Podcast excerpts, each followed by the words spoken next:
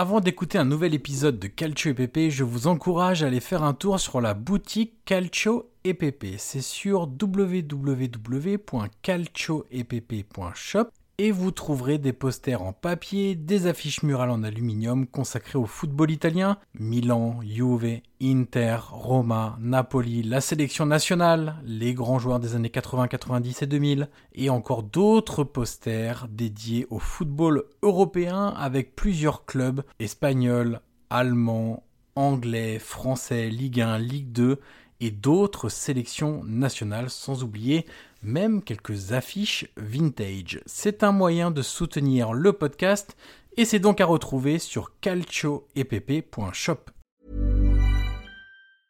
Hiring for your small business? If you're not looking for professionals on LinkedIn, you're looking in the wrong place. That's like looking for your car keys in a fish tank. LinkedIn helps you hire professionals you can't find anywhere else, even those who aren't actively searching for a new job but might be open to the perfect role. In a given month, over 70% of LinkedIn users don't even visit other leading job sites. So start looking in the right place. With LinkedIn, you can hire professionals like a professional. Post your free job on linkedin.com slash people today.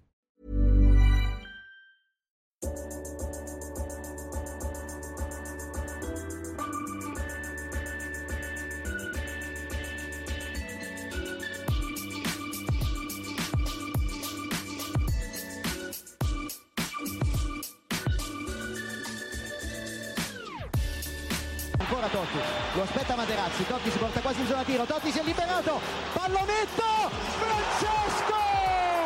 Totti! Un gol pazzesco, pazzesco per il 2-0. Cacà in percussione, cerca l'ingresso in area ancora, Cacà, davanti al portiere, Cacà, rete, rete, rete, rete, Cacà! Pallone che arriva, Trezeguet! Totti! Trezeguet! Pirlo, ancora Pirlo di tecco! Tiro! Gol!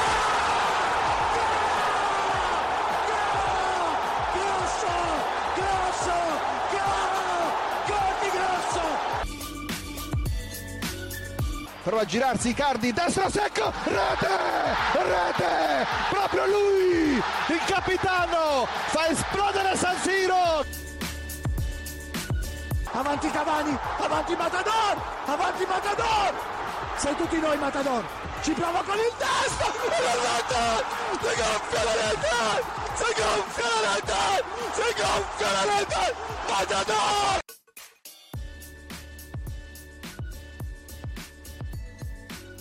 Bonjour à toutes et à tous et bienvenue sur le dixième épisode de la deuxième saison du podcast Calcio et PP. On est ravis de vous retrouver pour débattre une nouvelle fois de foot italien et je suis toujours en compagnie de Guillaume Maillard Pacini. Salut Guillaume. Bonjour Monsieur Van Crochet, bonjour à, à toutes les auditrices et à tous les auditeurs. Alors aujourd'hui c'est le podcast d'actu. On va revenir sur tout ce qui s'est passé euh, depuis la fin janvier, sur le mois de février donc, euh, depuis notre dernier podcast. On vous remercie d'ailleurs pour votre fidélité. N'hésitez pas à continuer à nous encourager en partageant le podcast et en mettant 5 étoiles sur les plateformes d'écoute dont Apple Podcast. C'est hyper important pour nous et pour faire découvrir ce podcast au plus grand nombre. Vous le savez également désormais, nous sommes également sur patreon.com où nous réalisons du contenu supplémentaire, des hors-séries, des réactions à de l'actualité et bien d'autres. Vous pouvez vous abonner sur patreon.com slash calcio et Guillaume. On a par exemple débriefé dernièrement le derby de Milan, le match. OL-UV et un prochain hors-série qui sortira dans la semaine avec Qui les est tout joueurs chaud. Ouais, Ouais, avec les joueurs méconnus ou sous-cotés à suivre en Serie A dans les prochains mois et années.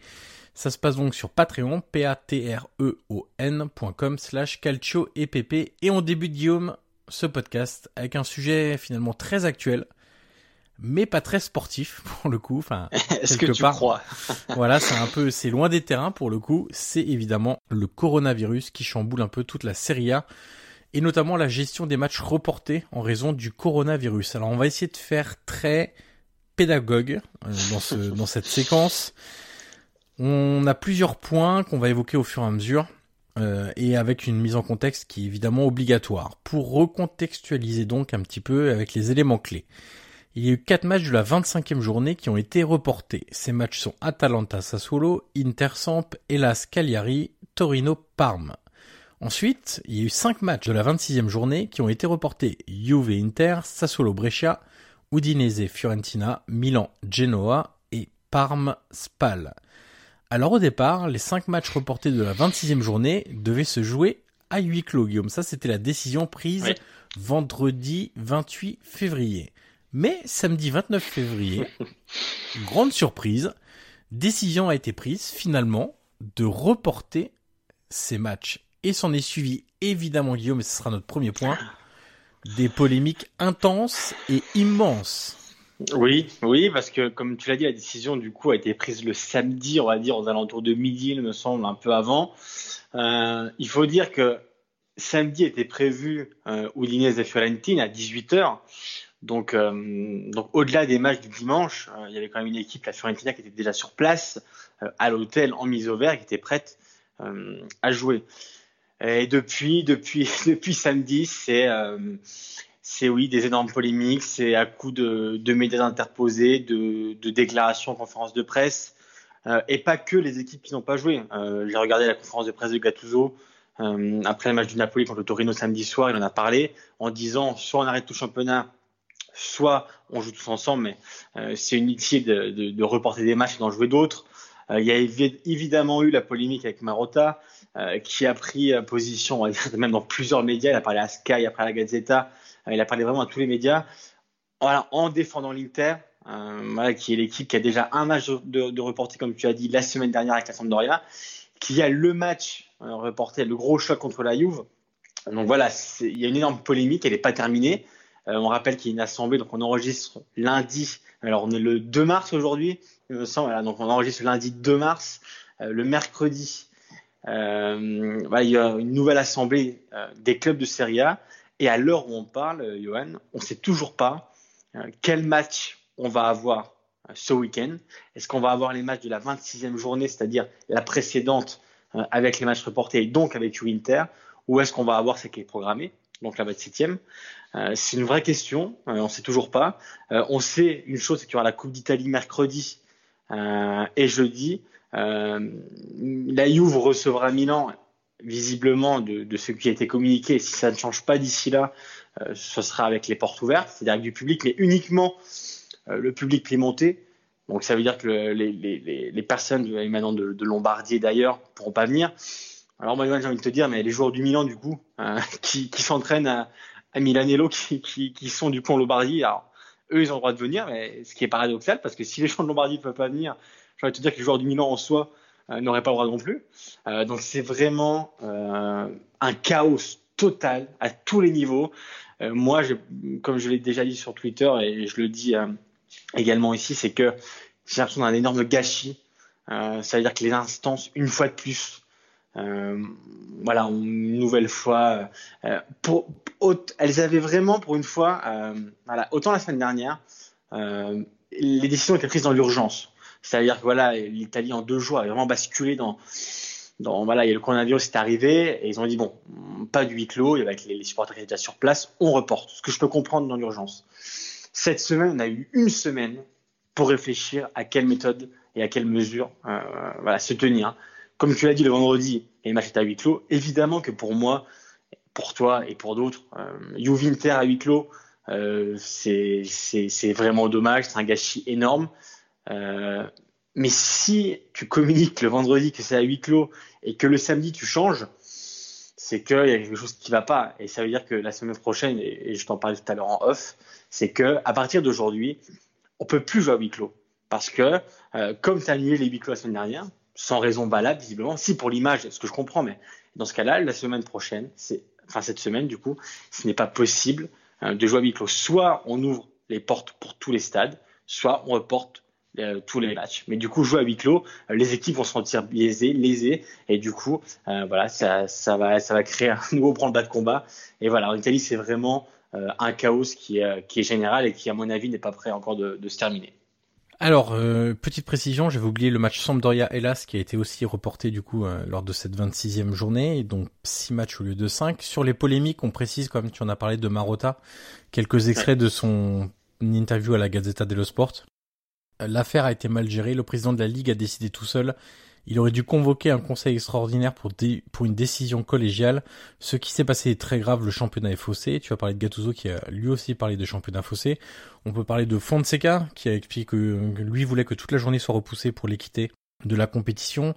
On peut parler des mots très durs de Liverani, euh, qui lui a carrément fait des allusions à, à l'Italie du passé entre guillemets des magouilles etc. Euh, tu parlais tout à l'heure de du fait qu'à partir d'aujourd'hui on pourrait plus jouer à huis clos puisque effectivement ça a été annulé cette, cette, première décision a été cassée donc il y aura un vrai problème aussi d'équité dans la décision si on faisait rejouer des matchs à huis clos alors qu'on en a annulé précédemment. Il faut quand même aussi parler du manque d'homogénéité c'est notre deuxième point dans les décisions. Euh, je prends un exemple très simple la ligue a reporté donc le match hélas euh, de l'Hélas Vérone la semaine dernière donc en Vénétie mais on a joué en série B dans cette province ce week-end avec le fameux Chievo-Livourne. Il y a aussi Cittadella contre euh, la Cremonese et Venise contre Cocenza. Euh, donc voilà, donc euh, visiblement le virus doit s'arrêter aux portes des stades de série B, mais mais les, les, portes ne sont pas étanches en série A. il y a aussi eu deux tiers des matchs de série C qui ont été reportés. Euh, donc il y a un vrai souci euh, dans les divisions inférieures. Et c'est là en fait où on voit que c'est pas une question de santé publique ou d'intérêt de mmh, évidemment. euh, auprès de la population. C'est vraiment une affaire économique évidemment puisque on joue sans problème en série C. On joue sans trop de problèmes les décisions entre série B série C et série A sont totalement différentes. Et donc il y a un vrai manque d'homogénéité dans les décisions. Et ce qui rend aussi les gens vraiment à cran, les entraîneurs, les présidents, même les joueurs, j'imagine, euh, qui voit euh, des décisions être prises sans aucun, euh, sans aucune logique par rapport à d'autres situations qui sont identiques. Et ça crée un vrai problème en Italie, parce que là on est parti dans une espèce de guerre des mots. alors qu'on s'en passerait bien si la Ligue avait suffisamment d'intelligence pour prendre des décisions collégiales dès le départ, et où finalement tout le monde s'était entendu sur des matchs à huis clos. Donc si c'était si cette décision avait été confirmée et que c'était resté comme ça, on se serait passé de largement et très facilement de nombreuses déclarations. Euh, le troisième point, c'est le, le casse-tête des reports, du coup, Guillaume. Euh, la première chose, c'est que on a quand même quatre clubs avec deux matchs reportés Sassuolo, Sampdoria, hélas, euh, cinq clubs même, hélas, Parme et l'Inter. évidemment, hein, Sassuolo, Sampdoria, hélas, Parme, personne n'en parle. là encore, hein, c'est pas une question euh, d'équité mais bien économique hein, parce que ces petits clubs là bon écoute euh, on trouvera bien des dates pour eux hein, mais euh, mais pour l'Inter c'est un peu plus un peu plus complexe mais aussi parce que l'Inter est engagé dans dans trois compétitions. On le disait tout à l'heure avant d'enregistrer Guillaume on plaisantait là-dessus tu me disais bah, en fait la ligue elle est en train de d'espérer que l'Inter va se planter en bah, bien sûr. va se planter en Ligue Europa contre Retafe puisque bah, ça libérerait des dates ensuite pour faire jouer les matchs reportés euh, ce qui est quand même une, une euh, situation quand même très particulière. Ouais, très anormale. hein, singulière. Comme ça, et donc du coup, oui, pour l'Inter, ça devient compliqué parce que mettons que l'Inter aille euh, assez loin en Ligue Europa et continue son chemin jusqu'en finale de la Coupe d'Italie. Alors évidemment, c'est deux conditions qui ne sont pas encore réunies, mais c'est probable. Et le rôle des instances, c'est de gérer les probabilités aussi. Ça va être très compliqué de trouver des dates pour faire jouer les matchs de l'Inter. Alors déjà, dans, le deuxième point que tu as cité, euh, on peut rappeler aussi hein, que, les supporters de l'Atalanta euh, ont été à Lecce. Euh, voilà, en Bergame, en Lombardie. Alors la, la courbe nord de l'Atalanta n'y a pas n'y a pas été parce qu'ils ont dit nous on n'est pas des pitres. Et un coup c'est ouvert, et un coup c'est fermé, un coup la tribune est ouverte, un coup elle est refermée. Donc nous on n'y va pas. Mais voilà, par exemple, on peut rappeler aussi les supporters de Bologne qui étaient à Rome contre la Lazio dimanche à 15h. Donc, en Émilie-Romagne donc. Exactement, par exemple. Donc voilà, c'est vraiment une, c'est une situation assez ubuesque qui est, qui est vraiment incompréhensible à tous les niveaux. Et, euh, et sur le troisième point, l'Inter, euh, évidemment, elle, et, on parle de, du choc face à la Juve parce que évidemment, on l'attendait tous, mais il faut aussi rappeler que l'Inter a un match contre la Samp et que pour le moment, dans dans tout ce qui est un peu théorique, c'est que euh, l'Inter devrait récupérer son match contre la Sampdoria avant celui contre la Juve. Ça veut dire que pour l'instant, euh, on n'a aucune date euh, pour Inter Sampdoria. Et comme tu l'as dit, il n'y a pas que l'Inter. nous, on n'est pas là pour défendre un club ou, un autre. on parle vraiment de d'un championnat qui, qui, qui est dans une impasse. L'Inter évidemment en, première ligne parce que Marotta s'est exprimé à, peu près partout. Et comme tu le disais, nous on en a parlé un peu en, en off tout à l'heure. Euh, on va pas se mentir, si dimanche soir il y aura eu Brescia Inter et, et Juve Lecce par exemple. je pense que la journée aurait été à huis clos et, et ça n'aurait pas posé beaucoup de problèmes pour, pour les jouer. Sauf que quand tu as un choc comme ça, avec plus de, de 170 pays connectés pour, pour, pour, retransmettre le match, pardon, et que le match dans un stade vide, euh, moi j'y ai pensé longtemps en disant mais comment on peut jouer un, un derby d'Italie aussi important à huis clos euh, voilà, L'imaginer était, déjà assez paradoxal, alors le vivre, euh, je sais pas l'imaginer. Ouais, mais après, tu as, la vraie vie qui se substitue à, la compétition sportive et donc euh, en cas de voilà pour des raisons de santé publique, tu peux aussi comprendre que bah, le sport passe après quoi. Exactement, comme comme je disais euh, sur Twitter, c'est que le en soi le football est la chose la plus importante des moins importantes. Donc euh, ce qui prime avant tout, c'est quand même la santé des Italiens et et, et voilà gérer ce ce virus qui voilà, qui grandit en, en Italie.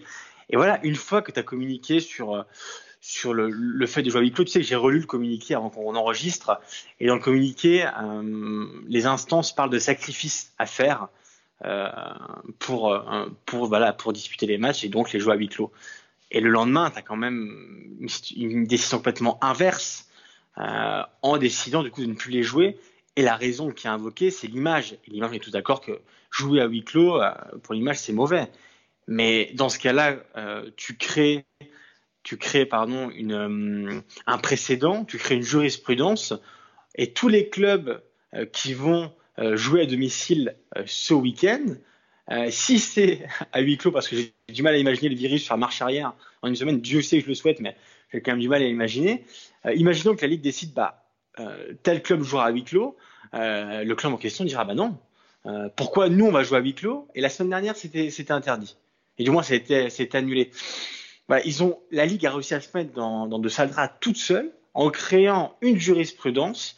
Et maintenant, euh, alors je sais pas si tu d'accord avec moi, mais maintenant, honnêtement, tu ne peux plus imaginer match à huis clos. C'est-à-dire que bah, ils peuvent toujours le faire parce qu'ils ont le pouvoir de décision, mais le problème c'est que comment ça va être interprété derrière par, par les alors moi, l'une des excuses entre guillemets, ça pourrait être bon bah maintenant on peut plus reporter les matchs. Et donc, euh, c'est pas, pas une excuse. C'est, c'est, fallait y penser avant en fait quand ah, quand, quand t'as des responsabilités comme ça. Moi, je trouve que effectivement, les instances s'occupent du bon déroulement des compétitions. Et euh, bah, il y a parfois des urgences à gérer, etc. Et quel besoin avait le président de la Ligue de prendre une décision unilatérale euh, tout seul comme un grand, euh, alors qu'il n'y avait pas non plus le feu là-dessus. Quoi. On pouvait très bien faire cette journée à huis clos et puis voir pour les pour les prochaines par la suite. Là, il a voulu, sous prétexte de voir un stade à huis clos, c'est triste, etc. Très bien, mais au final, si ton match, euh, t'es obligé de le faire jouer en milieu de semaine, euh, la couverture médiatique sera pas la même non plus. Euh, et puis derrière, tu te mets, euh, parce que c'est pareil, il disait que c'était le, le, président de la ligue a expliqué, oui, c'est une décision qui a été prise de manière collégiale, etc. Sauf qu'il y a tellement de clubs qui se sont plaints que tu t'aperçois que c'est, enfin, il y a plein de clubs qui n'étaient pas d'accord. Donc euh, c'est pareil, tu favorises qui, euh, euh, tu vas embêter qui pour les, matchs d'après, etc. C'est c'est compliqué. Après, on peut le préciser sans verser non plus dans le dans la paranoïa ou dans le, le favoritisme ou ce genre de choses là. Mais c'est vrai que la Juve avait tout intérêt à ce que le match soit reporté, non pas joué à huis clos, puisqu'on le rappelle que un Juve Inter en Italie en termes de recettes, c'est environ 5 millions d'euros sur le ah, ticketing, donc juste l'affluence entre guillemets. Et donc euh, aujourd'hui, euh, pour un club euh, d'envergure qui a des dépenses énormes qui est obligé de faire des augmentations de capital assez récemment pour assurer son train de vie, c'est notamment lié à l'arrivée de Cristiano Ronaldo et aux nombreuses dépenses, bah, il faut aussi 5 millions d'euros, c'est une somme très importante. Donc, euh, donc voilà, donc ça, personne n'est dupe évidemment là-dessus non plus, sans verser dans la paranoïa. Et, et la Juve a, a, eu raison aussi de le faire. Hein. Je veux dire, ils sont dans leur bon droit. Après, il y a une instance qui est censée trancher. Voilà, c'est. Et surtout derrière tout ça, euh, c'est encore aussi les, les tifosi qui sont mis à mal. Euh, par exemple, tout simple, si imaginons la, la journée, du coup la 26e journée euh, on la joue euh, le week-end qui arrive, donc le premier week-end, le deuxième week-end de mars. C'est-à-dire que toutes les journées après vont être décalées. Euh, et il faut aussi dire qu'il y a beaucoup de, supporters, par exemple à l'étranger, qui prévoient des voyages. il y a beaucoup de, de youth club, d'inter-club, de Milan club, par exemple en France. Hein, il faut pas aller beaucoup plus loin, qui prévoient des matchs Et ça voudrait dire que toutes les dates soient décalées d'une semaine. donc, ça serait quand même assez assez ubuesque. On, est dans une situation qui est, très compliquée. voilà, je, l'ai dit tout à l'heure, je le rappelle, il y aura une, nouvelle assemblée mercredi, mais, mais les solutions sont, quand même assez difficiles.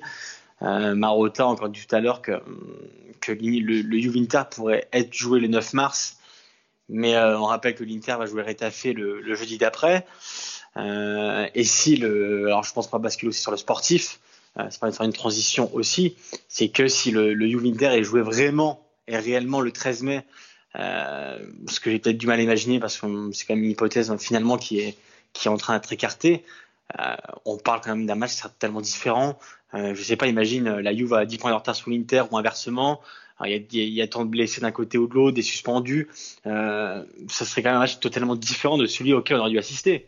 Ouais, et puis il y a euh, aussi euh, le fait que ça alourdit sérieusement le calendrier de l'Inter, euh, qui enchaînerait voilà, dans ces six derniers matchs, qui aurait déplacement à la Roma, déplacement à la Juve, donc réception du Napoli, déplacement à l'Atalanta. Bon. Voilà. Plus éventuellement les deux finales, du coup. Italie et Europa League, Italie, vont. Italie et Europa League. Par exemple, tu vois, tout à l'heure, regardé le calendrier une petite parenthèse de l'Elas Vérone. Euh, dis-toi que l'Elas Vérone n'a pas joué depuis deux semaines et qu'ils avaient cinq euh, diffidati, donc cinq euh, joueurs passés d'une suspension quatre cartons jaunes.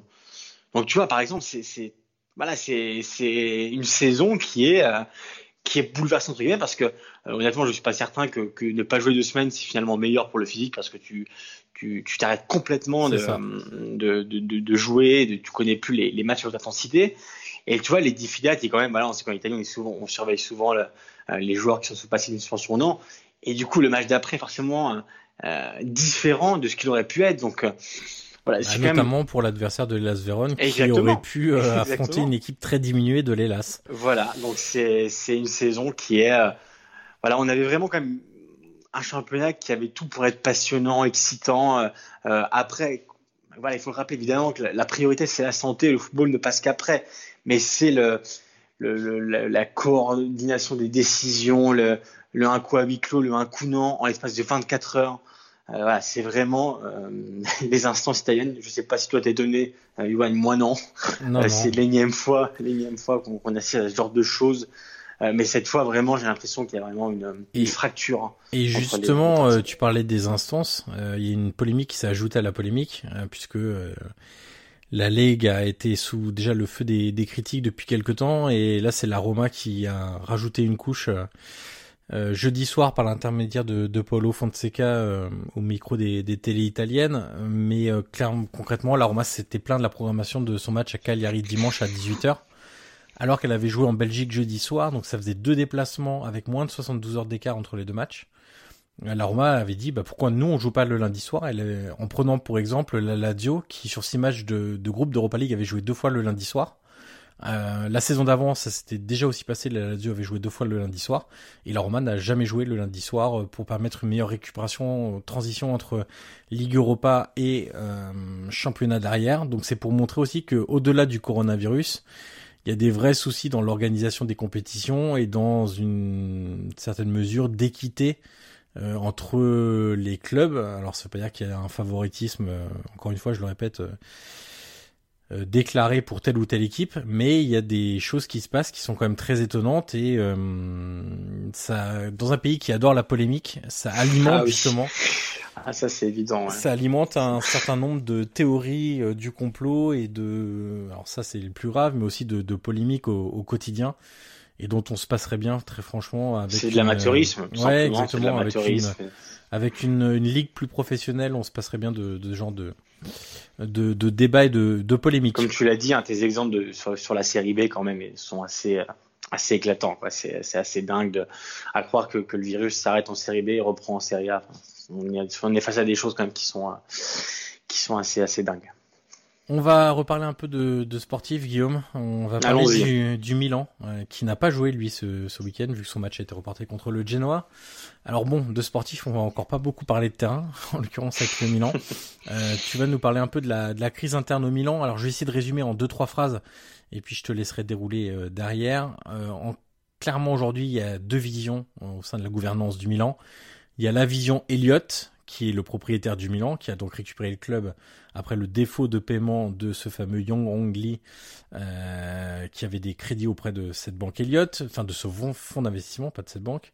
Euh, donc la vision d'Elliott, c'est du long terme avec des jeunes, du trading de joueurs, et donc le représentant entre guillemets de d'Elliott du propriétaire, c'est Gazidis en termes de, de poste à responsabilité au Milan.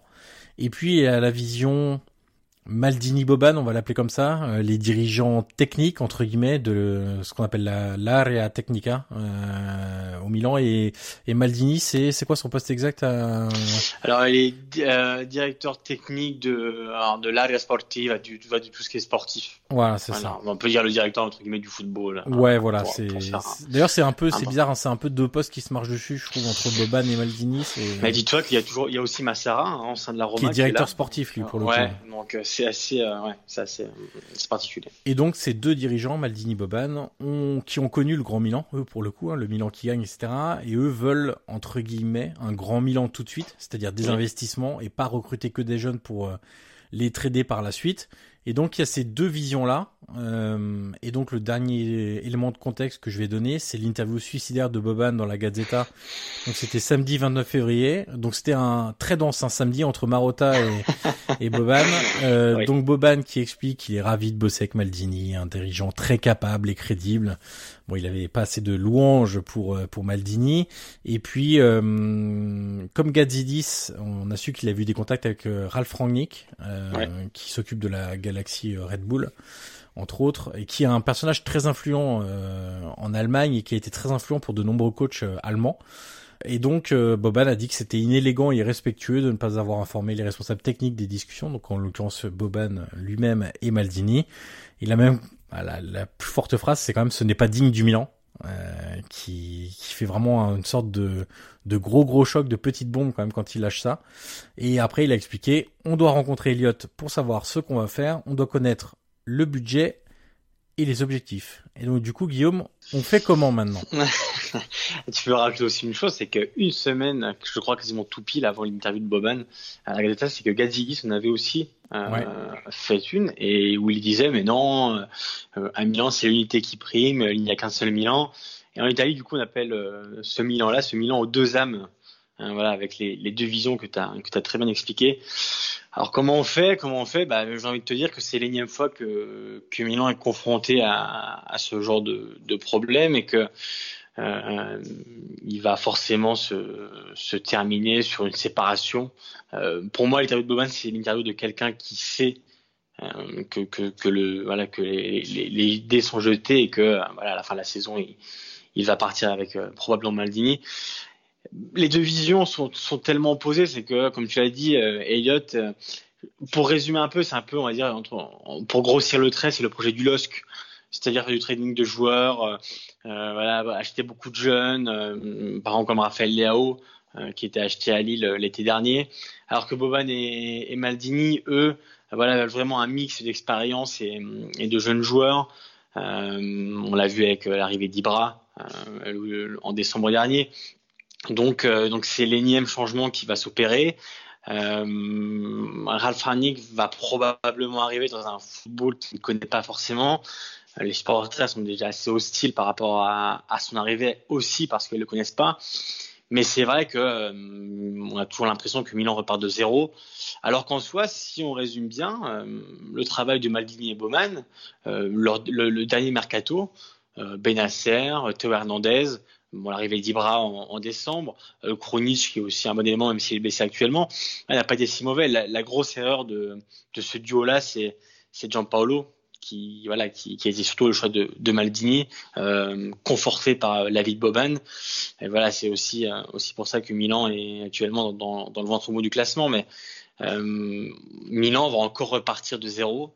J'ai du mal à voir un possible compromis entre les deux. Euh, Elliott a une vision, comme tu l'as dit, c'est plus du moyen terme, peut-être encore 3-4 ans. Euh, on a longtemps parlé de, de Bernard Arnault euh, qui pourrait arriver, le patron d'LVMH, mais voilà, c'était visiblement que, du pur fantasme. Euh, n'en déplaise aux supporters du Milan qui n'auront pas leur maillot Louis Vuitton, comme, on, on, a pu voir circuler sur Twitter. D'ailleurs, ils auraient été très beaux. Mais voilà, ça me paraît assez compliqué. Mais c'est vrai que, tu vois, pendant que, l'Inter quand même retrouve le, sommet du classement avec des, bases assez solides, un entraîneur qui, qui est top et, et des dirigeants, bah voilà, avec Hervé Zanetti, avec Beppe Marotta quand même, qui est un, un, des grands patrons du foot italien, plus un président très jeune. Euh, mais c'est vrai qu'à Milan, voilà, Golden Singer, on l'a vu que très peu de fois à Milan, l'un des, l'un des patrons de, de Elliott. Euh, Scaroni, qu'on a complètement oublié, qui est le président du Milan AC, qui, est invisible. Euh, pourtant, on a complètement oublié. Si tu veux, euh, il y a vraiment aussi beaucoup, beaucoup de trop de, de dirigeants, comme tu l'as dit. Tu vois, on sait même plus leur poste. Euh, Boban, Maldini, Massara, Scaroni, euh, Gazidis, euh, qui est très décrié. J'ai essayé de lire quelques articles aussi sur les médias anglais à l'époque, quand il était Arsenal. J'ai pas lu des bonnes choses. Hum, les supporters des Gunners, c'était aussi heureux qu'ils partent. Euh, lors de son départ. Donc, euh, donc voilà, c'est une figure qui est pas très appréciée, même à Milan. Euh, mais en tout cas, voilà, pour moi, le, le, départ de, de, Maldini et Bowman, ça serait quand même un mauvais signe pour le projet du Milan, parce que j'ai du mal quand même à avoir un projet jeune Milan. Milan n'est pas Lille, Milan n'est pas Leipzig, Milan n'est pas Salzbourg. Milan doit gagner, c'est un grand club, une équipe moyenne, mais ça reste quand même euh, voilà, un, grand club en Italie et même sur la, scène mondiale, hein, même s'ils sont plus champions depuis, un bout de temps. Et voilà, un projet jeune à Milan, c'est infaisable. Et tu sais, toi comme moi, qu'il n'y a pas du tout la patience pour, euh, pour faire grandir des jeunes. Et, euh, et donc, Boban et Maldini qui partent, c'est un gros coup pour le projet. Euh, et voilà. Est-ce que c'est tant un grand coup pour le projet? Parce que le projet, au final, euh, j'ai l'impression que le projet d'Eliott, il a toujours été celui-là, en fait. Et c'est Boban et Maldini qui ont espéré peut-être faire bouger les choses. Mais c'est surtout, moi, je trouve, plus que pour le projet, parce que j'ai l'impression que c'est un peu quand même ce qu'avait euh, Elliott dans la tête depuis un moment. C'est surtout un grand, un grand coup pour, euh, pour euh, l'environnement, entre guillemets, pour ce que ça représente, pour ce que ces deux-là représentent, pour l'histoire de, de ce club-là, pour les supporters, etc. Là, c'est, tu peux avoir une fracture propriétaire-supporter comme il y a par exemple à la Roma, euh, qui est un moins grand club euh, évidemment que, que l'AC Milan. Mais euh, sur ce projet de jeune trading, vendre 4-5 joueurs par an, tu vois, la Roma Nengolan encore dit, bah, de toute façon, la Roma, c'est compliqué pour eux, ils vendent 4 joueurs par an, donc voilà. Et le Milan, si ça devient ça aussi, parce que Elliott, derrière, c'est stopper l'hémorragie des pertes d'argent, parce qu'on sait qu'elles sont très très lourdes. Euh, donc derrière, si euh, ça passera d'abord par le trading, parce que c'est un moyen de d'avoir très rapidement de l'argent. Après, ça permettra, si tu as des bons joueurs qui performent, etc., ben, ça permettra aussi de reperformer sur le plan sportif, de se qualifier pour la Ligue des Champions, d'avoir plus de recettes, des, revenus commerciaux plus importants, etc. Donc voilà, mais le risque de faire ça quand les tifosi du Milan ont connu les plus grandes, euh, les plus belles pages de l'histoire du club milanais, bah c'est compliqué. Pour moi, c'est difficilement faisable et comme tu as dit, la, fracture, on, la voit déjà. Alors, les réseaux sociaux ne sont qu'un maigre échantillon des, des tifosi du Milan, mais tu le vois au stade aussi. Euh, exactement, exactement. Tu vois bien qu'il y a une fracture et et Elliott euh, n'a qu'une vision encore à moyen terme, c'est-à-dire que eux, leur but, comme tu l'as dit, c'est d'assainir les comptes et à terme de revendre le club. Bien sûr et évidemment le revendre à, si possible euh, à une valeur marchande plus plus élevée euh, euh, de toutes les dépenses que, que, le fonds d'investissement a pu faire jusqu'ici et, et, voilà donc Maldini et Bowman si tu veux eux avaient une envie de pas de gagner dès maintenant mais ils savent très bien que que pour investir c'est beaucoup trop important d'avoir un, mélange voilà avec quelques vieux briscards et, des jeunes comme on, comme on a mis aujourd'hui alors que, que est une politique euh, ferme. Euh, il y a eu l'exception Ibra, euh, mais voilà, c'était selon moi qu'une exception.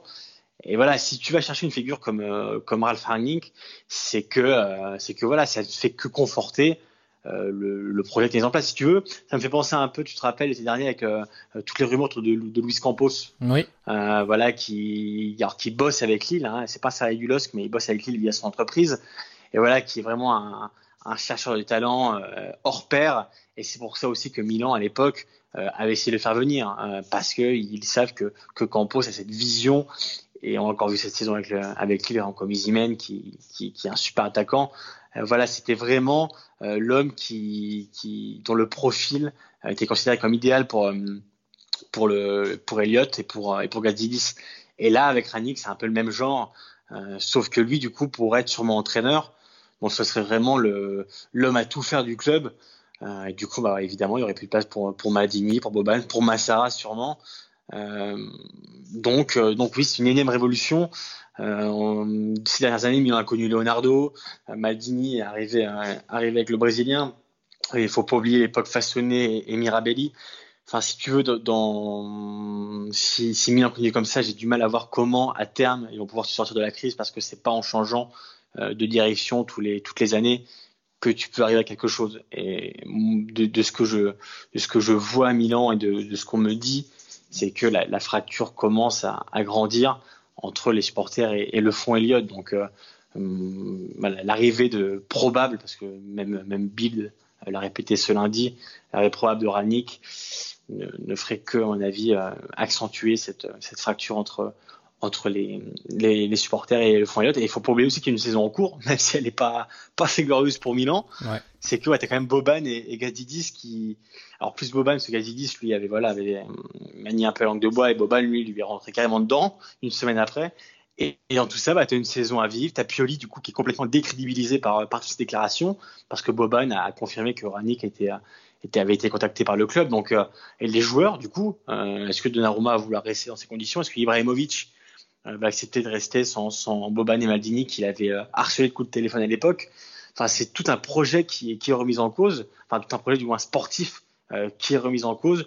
Euh, et Pioli, du coup, bah voilà, comment tu veux qu'un entraîneur comme, comme Pioli aujourd'hui euh, ait, de, ait de la crédibilité envers son vestiaire? C'est-à-dire que le vestiaire lit, hein, il lit les journaux, il voit bien ce qui se passe, et ça serait bien qu'à terme, à mon avis, il va partir. Donc euh, les dirigeants aussi. Donc voilà, c'est vraiment encore une fois tout l'environnement Milan qui va en pâtir. Et à mon avis, on va repartir une énième fois de, de zéro du côté de, de Milan. On va passer à la Juve et je suis en train de me rendre compte qu'on va faire pas mal de sujets un peu négatifs aujourd'hui. en tout cas dans. mmh... C'est pas qu'on vit une période très sereine. Hein, ouais, c'est ça. Et hein. Effectivement, et du coup, on a commencé par le coronavirus, on a fait la crise interne au Milan, et là, on va parler de la Juve de Sarri. La Juve de Sarri qui déçoit beaucoup. Euh, après la défaite de la de la Juve à Lyon en, en, Ligue des Champions, on a on a fait un podcast spécial sur notre Patreon qu'on vous conseille d'aller écouter et on avait déjà abordé quelques sujets. Si on fait un premier bilan Guillaume de, la Juve de Sarri, on reste sur, euh, il reste donc pardon deux mois et demi de, compétition. Il y a pas mal de, points à, évoquer. Le premier, c'est l'identité de jeu. Euh, cette Juve de Sarri ressemble à celle d'Allegri, mais vraiment, c'est des individualités très fortes, euh, laissées un peu à leur imagination. Concrètement, euh, pendant 70 mètres euh, sur le terrain, bah, on essaie de mettre en place quelque chose de collectif, même si c'est quand même pas glorieux et très lent. Et puis les 30 derniers mètres, et Sarri l'avait dit lui-même, il laisse beaucoup de liberté à ses attaquants, peut-être un peu trop, parce qu'il n'y a pas grand-chose de, de, cohérent d'un match à l'autre, et surtout ça se repose quand même beaucoup beaucoup sur Cristiano Ronaldo et un peu sur Dybala, même si par rapport à son début de saison, Dybala a quand même aussi baissé en intensité, en qualité de en qualité de, de performance. Euh, il y a un manque de créativité qui est évident dans cette euh, dans cette équipe. La production à l'extérieur est très faible en termes de jeu, d'occasion, d'occasion franche, de grosses opportunités de marquer des buts. Et l'autre chose, c'est la défense qui est euh, surexposée, euh, la défense qui est très loin des standards de celle de Massimiliano Allegri. On a des joueurs qui sont en manque de repères, des joueurs qui ont plus les mécanismes euh, très précis de comment défendre face à une transition, par exemple. On a des, choses aberrantes qui arrivent, des Bonucci qui sort à 40 mètres de son terrain, à 40 mètres de son but, pardon, euh, pour essayer d'intercepter quelque chose, euh, qui ensuite laisse, alors je, je, prends un exemple Bonucci, mais ça arrive avec d'autres, hein, qui laisse ensuite un boulevard aux autres joueurs. on a des joueurs beaucoup moins agressifs aussi. Euh, et puis le deuxième chose, donc ça c'est l'identité de jeu. Euh, la deuxième chose, c'est qui me gêne peut-être encore plus, parce qu'à la limite, bon, la Juve de Sarri elle, ressemble à celle d'Allegri, et puis bon, si ça ressemble à celle d'Allegri, elle est tout à fait capable de, de gagner, il n'y a pas trop de problème. Ce qui me gêne plus, c'est les phrases de Sarri euh, là depuis début 2020, où en interview d'après-match, il confirme totalement qu'en fait, il a pas la main mise sur ses joueurs et sur son équipe et ça, ça me gêne un peu plus, notamment au travers de consignes spécifiques. Euh, ça avait commencé pour euh, avec le match contre la Roma en, en Serie A où euh, donc la Juve avait gagné 2-1, la Juve avait quand même beaucoup souffert, avait euh, essuyé quelques offensives de, de la Roma et il avait expliqué en après-match que euh, il n'avait pas du tout aimé la prestation de globalement collective de l'équipe et qu'il euh, l'aurait aimé, il aurait souhaité que sa défense défende pour le coup 30 mètres plus haut sur le terrain. C'est-à-dire qu'il trouvait que sa défense était trop collée à sa surface de réparation et que pour Sarri, on le sait un peu, on commence à connaître ses préceptes euh, qu'on a surtout vu à Empoli et à Naples. C'est une, ligne de défense très haute et donc pour lui, la ligne de défense aurait dû être 30 mètres plus haut. Ce qui est quand même pas, je l'avais précisé dans un podcast précédent, un petit ajustement. Quand on demande à une défense d'être de 30 mètres plus haut sur le terrain, c'est pas un petit truc qui se règle en deux secondes. La deuxième chose, c'est là contre Lyon, euh, où il explique, bah, on s'entraîne pour euh, faire une circulation de balles euh, très rapide, voilà, pour bouger les blocs, etc. Ça marche l'entraînement, mais on le fait pas en match. Là encore, c'est un élément, puisqu'on l'a vu contre Lyon, l'espèce de possession stérile à toi, à moi, des passes qui servent à rien, qui déstabilisent pas le bloc, avec aucune, aucun, aucune profondeur entre guillemets entre les décrochages des joueurs, etc. Donc difficile de faire progresser le jeu. Euh, c'est pas un petit ajustement non plus entre passer d'une possession stérile à un, jeu un peu plus euh, le fameux hard rock de, de, de Jurgen Klopp, un ballon qui voyage beaucoup plus vite. Donc ça, ça me gêne beaucoup parce que en fait, on a maintenant la réponse à la question qui est, euh, bah, en fait, c'est pas euh, tant Sarri qui s'est adapté à la Juve, c'est surtout que les joueurs ont vraiment du mal à répondre à ce que demande Sarri. Et ça, pour le coup, on est quand même au mois de mars maintenant. Ouais. Ça commence à faire très long, Guillaume. Mais ce qui est assez inquiétant, tu sais, tu l'as répété, sa déclaration après le match de Lyon, c'est qu'on parle quand même de concepts assez basiques. Ouais. C'est-à-dire qu'une défense haute et une possession rapide, euh, c'est quand même le, le B à bas de, des dogmes de Sarri. Donc, euh, si son équipe n'arrive pas à faire ça en mars, euh, oui, c'est que c'est très inquiétant. Et, le problème, c'est que Sarri le dit tout haut. Euh, C'est-à-dire qu'il ne s'en cache pas. Et, moi, son, interview à, Sky Italia après le match à Lyon, il m'avait l'air complètement euh, désabusé en disant mais oui, mais à l'entraînement, on fait, on fait une possession rapide et en match, on n'y arrive pas. Et on est au mois de mars. Donc voilà, il y a vraiment un, une, euh, j'ai pas envie de parler de fracture parce que c'est un peu, un peu précipité, mais il y a en tout cas une, une différence. Une euh, incompréhension peut-être? Ouais, une incompréhension, exactement, une incompréhension entre ce que demande Sarri et ce que font les joueurs. Et on l'a vu aussi grâce, euh, grâce à une vidéo de RMC Sport à la mi-temps de, de, de Lyon-Juve où Ronaldo dit mais, mais les, les milieux de terrain ne nous accompagnent pas assez, on est tout seul. Et euh, là encore, alors là, on parle aussi de, de déficit structurel, c'est-à-dire que la Juve, euh, Allegri, tu t'en souviens, avait rappelé à l'époque euh, le besoin de, révolution. C'est-à-dire que, euh, comme en Italie, à un certain moment, les joueurs ont un peu la, la pancia pienne, le ventre plein. Donc, euh, voilà, il faut apporter deux, trois éléments nouveaux, de qualité et du niveau de la Juve euh, pour, pour, voilà, pour rafraîchir entre guillemets un peu le vestiaire. Et ces déficits-là, tu les vois encore aujourd'hui. Je me rappelle, on en parlait dans le, dans le podcast euh, cet été.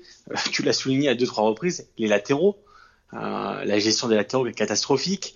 Euh, voilà, il, que ce soit sur la phase offensive ou, défensive, voilà, ça apporte rien du tout. Le milieu de terrain qui n'accompagne euh, ni l'attaque ni la défense, euh, voilà, et on n'a aucun milieu de terrain de rupture qui accélère le jeu. Voilà, c'est vraiment une Juve qui est qui est méconnaissable et, et loin des, des standards qu'on aurait pu attendre. Et quand je vois les déclarations de Sarri qui sont très alarmistes, j'ai du mal à, voir comment euh, comment son aventure pourrait continuer s'il trouve pas les relatiques parce que comme tu l'as dit, on est au mois de mars. C'est-à-dire que si ton équipe euh, n'arrive pas à faire une possession rapide et à jouer haut comme tu le demandes depuis euh, depuis on va dire juillet-août, c'est que la compréhension est trop grande pour être résolue de, manière assez, je vais dire, rapide. Alors, tu parlais des, des latéraux. C'est une théorie que je développe un peu depuis le début, enfin, depuis la dernière. rouge. Ouais, depuis Ouais. la dernière intersaison. C'est aussi lié à l'arrivée de Cristiano Ronaldo. Euh, en fait, on constate, moi je trouve, puisque j'ai repris un peu les les effectifs de la Juve des années précédentes, parce que c'est vrai que tu vois, être toujours dans le jus de la compétition, etc. On oublie un peu, la mémoire s'efface un peu au fur et à mesure. Et c'est bien de temps en temps de faire quelques flashbacks, de retourner en arrière et de se rappeler un peu quel était l'effectif de la Juve en 2015-2016, 2016-2017, ce genre de choses-là. Bon alors effectivement le milieu c'est flagrant, hein. on est passé d'un, milieu Pirlo, Pogba, Vidal qui était euh, parmi les meilleurs d'Europe à euh, quelque chose de très banal au final, euh, comme aujourd'hui ou même la saison dernière, c'était déjà le cas la saison passée. Mais justement on l'avait déjà dit la saison passée, on avait déjà fait cette réflexion-là, mais c'était plus lié au prisme d'Allegri. C'était ouais, mais les joueurs sont pas assez créatifs parce que la tactique est beaucoup trop rigide d'Allegri ou elle est beaucoup trop défensive. Donc du coup, les joueurs ils osent pas trop. Donc en fait, c'est aussi un problème de, profil de joueur. Et moi, je trouve que l'arrivée de Ronaldo a eu beaucoup de, de bons côtés, euh, terme, alors, et pas que pour la Juve, aussi pour la Serie A en termes d'exposition médiatique, c'est évident. Euh, pour euh, la vente de, de, de droits commerciaux euh, aussi, développer des revenus annexes évidemment, le ticketing, le merchandising, donc tout ça pour la Juve, pour la Juve c'est très important. En termes sportifs aussi, on va pas réduire simplement Ronaldo à une machine médiatique ou machine business, mais c'est aussi un formidable joueur, c'est toujours bon de, de le rappeler. Mais en fait, cette arrivée-là et cet investissement-là, euh, qui en termes de d'indemnité de transfert, 117 millions, si je dis pas de bêtises, avec les, je sais plus si c'est 112 ou 117 avec les, les différentes commissions. 115, ouais. Euh, et, et, extravagant évidemment, mais pas, euh, on n'est pas sur euh, du 220 comme le PSG avec Neymar par exemple, qui est totalement hors marché ou, enfin, et encore ça se discute. Hein. mais c'est aussi le salaire euh, qui est quand même de plus de 30 millions d'euros annuels, non chargés. Euh, donc ça, c'est Ronaldo, c'est ce qui touche les 30 millions. Alors on sait que les, espèces de mécanismes d'impatriation, euh, les clubs euh, ont beaucoup moins de charges sur les salaires là, mais c'est quand même conséquent. On est même sur des millions d'euros supplémentaires par rapport à, aux 30 millions d'euros versés annuellement à, Ronaldo.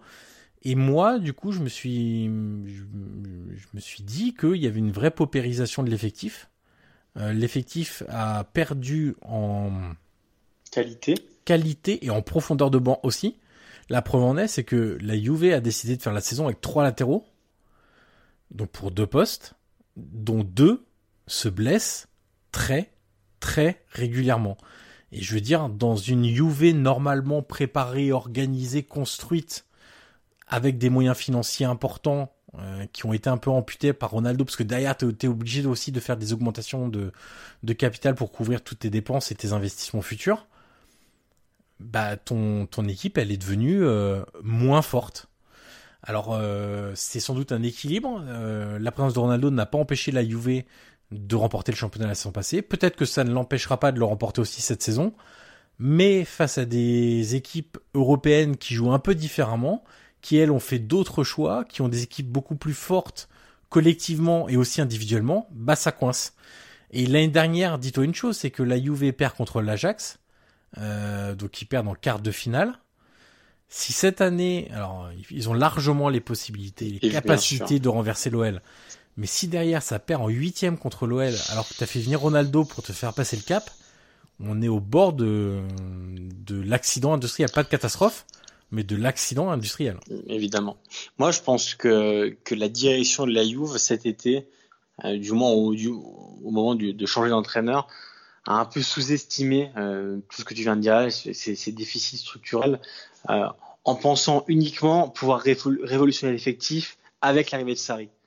C'est-à-dire que quand, quand Allegri demandait 4-5 recrues euh, dans chaque ligne, la Juve s'est dit on peut révolutionner l'effectif à travers le jeu et du coup à travers Sarri, qui était, on va dire, le, le plan B du rêve Guardiola. Euh, Agnelli, j'ai regardé son interview à, Radio 24 la semaine dernière, et il l'a pas trop caché en disant que oui, le, grand rêve c'était d'attirer Guardiola un jour.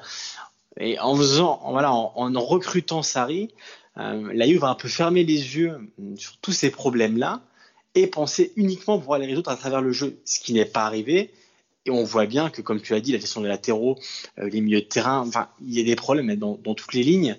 Euh, et heureusement que Ronaldo est là. Alors, évidemment qu'il a coûté très cher et, comme tu, l'as dit, je pense que son arrivée forcément nécessite des sacrifices dans d'autres secteurs. Mais est-ce que tu imagines quand même la Juve sans Ronaldo cette année euh, Enfin, il a quand même, il a quand même sauvé à de nombreuses reprises. Euh, et il faut pas oublier une chose, c'est que, alors on a parlé de Dybala qui est vrai un petit coup de mou ces derniers temps, mais euh, euh, l'été dernier a voulu vendre Dybala. C'est-à-dire que la Juve sans Dybala euh, cette année, en début de saison, il a, il a, il a sauvé sur des, coups de génie hein, euh, de nombreuses reprises. Mais la Juve a quand même essayé de vendre Dybala. Donc, euh, c'est quand même une politique qui est très, comment dire, qui, suscite des interrogations. Et on voit bien que, ce que réclamait Allegri à l'époque, euh, bah, c'était pas si, pas si, si, si, comment dire, si utopique. Euh, et c'est vrai que bah, là, les déficits, les, problèmes, les, défauts de la Juve euh, surgissent aux, yeux de tout le monde. Et, le plus inquiétant, c'est vraiment le contenu des matchs. Hein, C'est-à-dire que voilà, dans, ce football quand même qui, est de plus en plus rapide, et on le voit surtout avec Liverpool, euh, c'est que la Juve vraiment, voilà, cette position stérile, horizontale. Enfin, il y a vraiment pas grand-chose à retenir. Ça manque d'impact offensif. Enfin, toi, l'équipe est tellement prévisible contre Lyon. Honnêtement, alors certes, Lyon va un peu mieux en ce moment, mais il faut aussi recontextualiser, les choses. C'est que Lyon, quand même, traverse pas sa meilleure saison et que Lyon n'a quasiment rien produit. Euh, on parle de zéro tir cadré, hein, il me semble, contre, euh, contre Lyon. Donc, euh, donc c'est dire le, le, peu de production euh, qu'a la Juve. Et c'est vrai, on peut souligner aussi une autre chose, c'est que on sait très bien que Sarri est pas forcément, euh, forcément très connu pour sa, sa capacité à s'adapter aussi à, son effectif. Et il y a un paradoxe qui est assez assez, euh, assez éclatant, c'est que, euh, comme tu l'as dit, il accorde des libertés à Dybala et Ronaldo, euh, parce que c'est probablement des joueurs qui le nécessitent, mais il essaye toujours d'imposer aussi ses dogmes, c'est-à-dire les défenses hautes et, une possession rapide. Donc tu vois, il y a aussi euh, ce paradoxe qu'il qui doit avoir entre imposer ses idées, mais faire marche arrière sur quelques-unes, euh, parce qu'il doit s'adapter à ses joueurs. Donc voilà, c'est clairement un mariage qui, qui, qui, a du mal à prendre. Et si, comme tu l'as dit, ils seront éliminés contre Lyon en huitième de finale des champions, euh, qui gagnent pas le titre euh, en Italie et qu'ils euh, venaient à perdre la Coupe d'Italie, euh, enfin, ça serait une saison. Fais le scénario ouais, cauchemar. Voilà, évidemment, c'est le scénario catastrophique. Hein. Je, je, je, le fais exprès, c'est pour, pour, pour, voilà, parce que c'est un peu dramatique. Mais en tout cas, voilà. Dans tous les cas, imaginons que, que le Scudetto soit gagné et que la Coupe d'Italie aussi enfin te faire éliminer en huitième de Ligue des Champions par Lyon, euh, la tâche sera quand même très grande. Euh, comme tu l'as dit, Ronaldo est surtout venu pour ça. Euh, la Juve n'est pas besoin de Ronaldo pour gagner les titres parce qu'on a, gagné 7 de suite sans lui. Donc euh, oui, ça ferait évidemment tâche et, elle serait forcément sur le, le, bilan de Sarri à la fin de la saison. On va passer au Napoli, Guillaume. Alors euh, le Napoli, on a cherché un sujet précis et puis en fait euh, l'actualité nous a bien aidé puisque Dries Mertens a rejoint Marek Hamzik comme meilleur buteur de l'histoire du Napoli, 121 buts, toutes compétitions confondues, et c'est pour Dries Mertens en 310 matchs. Alors je te propose de faire un petit focus sur Mertens, euh, déjà parce que c'est un joueur aussi que j'ai beaucoup suivi aux Pays-Bas. Euh, et donc j'ai pu noter un peu son, son évolution euh, depuis euh, depuis 2011, on va dire ça, oui c'est ça 2011. Euh, alors, il a débarqué en 2013 à Naples, en même temps d'ailleurs que Strootman est arrivé à la Roma. C'est le même été. Et d'ailleurs, ce qui est assez amusant, c'est que les deux ont une histoire commune, euh, puisqu'ils venaient tous les deux du PSV quand ils arrivent en Italie. Ils étaient arrivés au PSV la, le même été aussi, et ils venaient du même club. Ils venaient euh, d'Utrecht, club néerlandais. Euh, donc voilà, ils sont un peu toujours suivis euh, ces, ces deux joueurs-là. Alors, le Mertens qu'on voit aujourd'hui le Mertens du PSV par exemple n'ont rien à voir. Euh, déjà en termes de positionnement, on va y revenir après, mais Mertens c'est un pur ailier gauche pour le coup, donc un ailier faux pied qui a régalé au PSV. C'était un des joueurs les plus influents du, du, PSV dans une très belle équipe du PSV où il y avait aussi euh, donc du coup Strootman. Euh, il pouvait rentrer sur son pied droit et frapper et marquer. Alors ça c'était évidemment sa, sa spéciale et comme il a une très belle frappe de balle c'était idéal. Ils pouvaient aussi délivrer des, des centres rentrants très très dangereux. Ils avaient un quand t'as un attaquant qui a un très bon jeu de tête, c'est c'est c'est régalade. À l'époque, il devait y avoir Tim Matavs. Un point sur ses stats au PSV 88 matchs, 45 buts, 43 passes décisives. C'est-à-dire qu'en 88 matchs, il a été décisif 88 fois, ce qui est plutôt pas mal. Euh, alors pour revenir sur son parcours au, Napoli, la première saison d'apprentissage, la deuxième est un petit peu identique, c'est-à-dire que c'est dans le Nap de Benitez euh, qui joue en, en 4-3-3 et qui a malheureusement quand Mertens arrive, il y a Insigné déjà qui a émergé de retour de près de Pescara et donc bah, deux personnes pour le même poste d'ailier gauche, c'était un peu trop. Donc en fait, ces deux premières saisons, Mertens va surtout euh, sortir du banc. Il fait 33 euh, et 31 apparitions, je crois, si, euh, si j'ai bien noté les stats. mais c'est surtout en sortant de banc. mais il est, il est décisif, il marque, il fait des passes décisives également. Et puis à l'arrivée de Sari, on se dit à l'arrivée de Sari, tu vois comme quoi une carrière ça va aussi très vite. On se dit bah ça part très mal première saison, 7 titularisations seulement Serie A. 33 apparitions, donc ça c'est euh, voilà encore une encore plus de ce que sous Benitez en gros il joue un match sur deux titulaires, un match sur deux sur le banc. Là euh, on est très très loin de, de ça. Il met quand même ouais on est quand même sur 5 buts, 5 passes décisives donc euh, bon pas mal mais pas extraordinaire. Le 4-3-3 de Sari même chose. là Amzik descend dans, dans le milieu à 3. oui, parce que je dis 4-3-3 avec Benitez, c'était un 4-2-3 en fait avec Amzik en 10 et 4-3-3 c'est avec Sari où Amzik passe au milieu de terrain mais il y avait toujours qu'une seule place à gauche. C'est un peu le problème de, de Mertens pendant ses trois premières saisons à, à Naples. Bah, Insigne, il est un peu intouchable à gauche à l'époque. Cayeron, il est très bon à droite. Euh, donc qu'est-ce qu'on fait? Insigne, il vient de sortir 12 buts en Serie A, donc c'est un peu compliqué. Et puis, le malheur des uns faisant le, bonheur des autres, comme on a l'habitude de dire, notamment dans le football. Euh, Milik se blesse gravement au début de la saison 2016-2017. L'alternative numéro un, c'est Gabbiadini, mais bon, Sarri... Euh, trouve que ça marche pas terrible. En plus, c'est pas un attaquant forcément euh, qui techniquement euh, va être dans les qualités de ce que veut euh, Sarri et Milik est infiniment meilleur, notamment dans les petits espaces en remise, etc. que Gabbiadini. Donc bon. Premier match, il joue contre la Roma, donc c'est pas le premier match de la saison, mais ça doit être la neuvième ou dixième journée, quelque chose comme ça. Et Sarri décide d'aligner Insigné comme numéro 9. En cours de match, il remplace Gabbiadini. Bon, première expérience pas forcément concluante, il continue un petit peu, il marque pas, mais il trouve que ça alimente bien son jeu, ça euh, Mertens dézone, euh, est très bon dans les remises évidemment parce que dans les petits espaces il est excellent, euh, il fait bien jouer les autres, donc euh, bon il dit allez on continue comme ça. Et puis bah, les buts c'est comme le ketchup, hein, comme dirait Cristiano Ronaldo, ça vient d'un seul coup. Et au bout de je sais pas au bout de 12, 13, 14 journées, euh, et ça commence à marquer beaucoup, beaucoup de buts. Triplé contre Cagliari, triplé contre Bologne, quadruplé contre le Torino. Il finit la saison comme avec 34 buts en 46 matchs pour un faux numéro 9. Donc ça, c'est évidemment impressionnant parce que c'est sa première saison à, à ce poste-là. Uniquement en Serie A? Non, non, sur euh, toutes 46 matchs. Donc sur euh, ce qui met aussi, je crois, il doit mettre... c'est 28 buts, je crois, en Serie A. Et donc il doit en mettre un en Coupe d'Italie et 5 en, Coupe d'Europe, de mémoire. Euh, donc voilà, donc euh, ça devient un point, un point très important de cette équipe, une vraie référence parce que c'est un attaquant de mouvement en fait, il bouge beaucoup, il donne aucune référence, il fait des bons appels en profondeur, ce qu'il mine de rien, il va assez vite aussi, il peut décrocher, faire jouer les autres, il peut légèrement aller sur la gauche pour combiner avec Insigne, rentrer et frapper dans le petit fil opposé.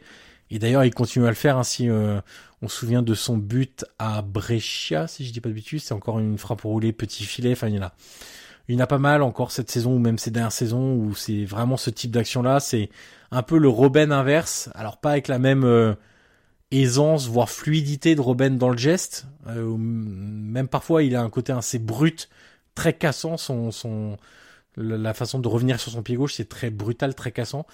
Lui c'est un peu plus désarticulé parfois, mais toujours aussi efficace, toujours très élégant, très dynamique sur les premiers appuis, très actif aussi. C'est un joueur qui qui n'arrête pas de la première à la dernière minute, qui apporte beaucoup d'équilibre aussi à l'équipe. Et il en est arrivé à un point où bah, c'est désormais le meilleur buteur euh, de l'histoire du Napoli. C'est alors côté napolitain, je pense que il y a eu deux coups durs en fait. Certes, ils étaient très attachés à Hamzik, mais quand ces derniers mois, il a dépassé Maradona, tu sais, t'as déjà le truc de dire bon, il y a plus le record de Maradona, Maradona c'est notre idole, donc déjà toucher, toucher à Diego Armando Maradona à Naples, c'est toujours toujours compliqué. Une mauvaise idée. Mais même si là, tu vois, ils, ils adorent Hamzik. Je veux dire, c'est c'est c'est pas la question, mais bon, t'as l'idole Maradona. Hamzik n'est pas une idole de Naples. C'est pas le dieu de Naples. Maradona l'est. Et, et, là derrière, quelques mois encore plus tard, euh, Hamzik, qui est quand même un joueur très apprécié, comme je viens de le dire, bah, il se fait dépasser maintenant par Mertens, qui est apprécié aussi mais qui n'a pas le statut de capitaine comme l'avait aussi Hamsik derrière, qui donc quelle est la place réelle de Mertens aujourd'hui dans l'histoire du Napoli, tu vois, par rapport à alors on a parlé de deux légendes, Hamsik et Maradona, mais moi je trouve que c'est c'est bien parce que c'est un joueur qui est très collectif, qui est très décisif, etc. Donc c'est une vraie reconnaissance pour lui. C'est en plus c'est pas un joueur qu'on entend trop. Hein, dans la presse se plaindre, euh, mettre en difficulté ses, ses, entraîneurs ou des choses comme ça. Euh, donc c'est bien pour lui, mais ce record-là ne fera pas de lui euh, l'idole du San Paolo. Évidemment, pour autant, ça reste un joueur majeur, sans doute dans les si on prend la décennie 2010-2019, euh, enfin 2020, euh, allez, on pousse jusqu'au mois de mars, un peu plus de, de 10, 10 saisons bah, il sera sans doute dans les 3-4 joueurs très importants de, de cette période-là, Naples Guillaume.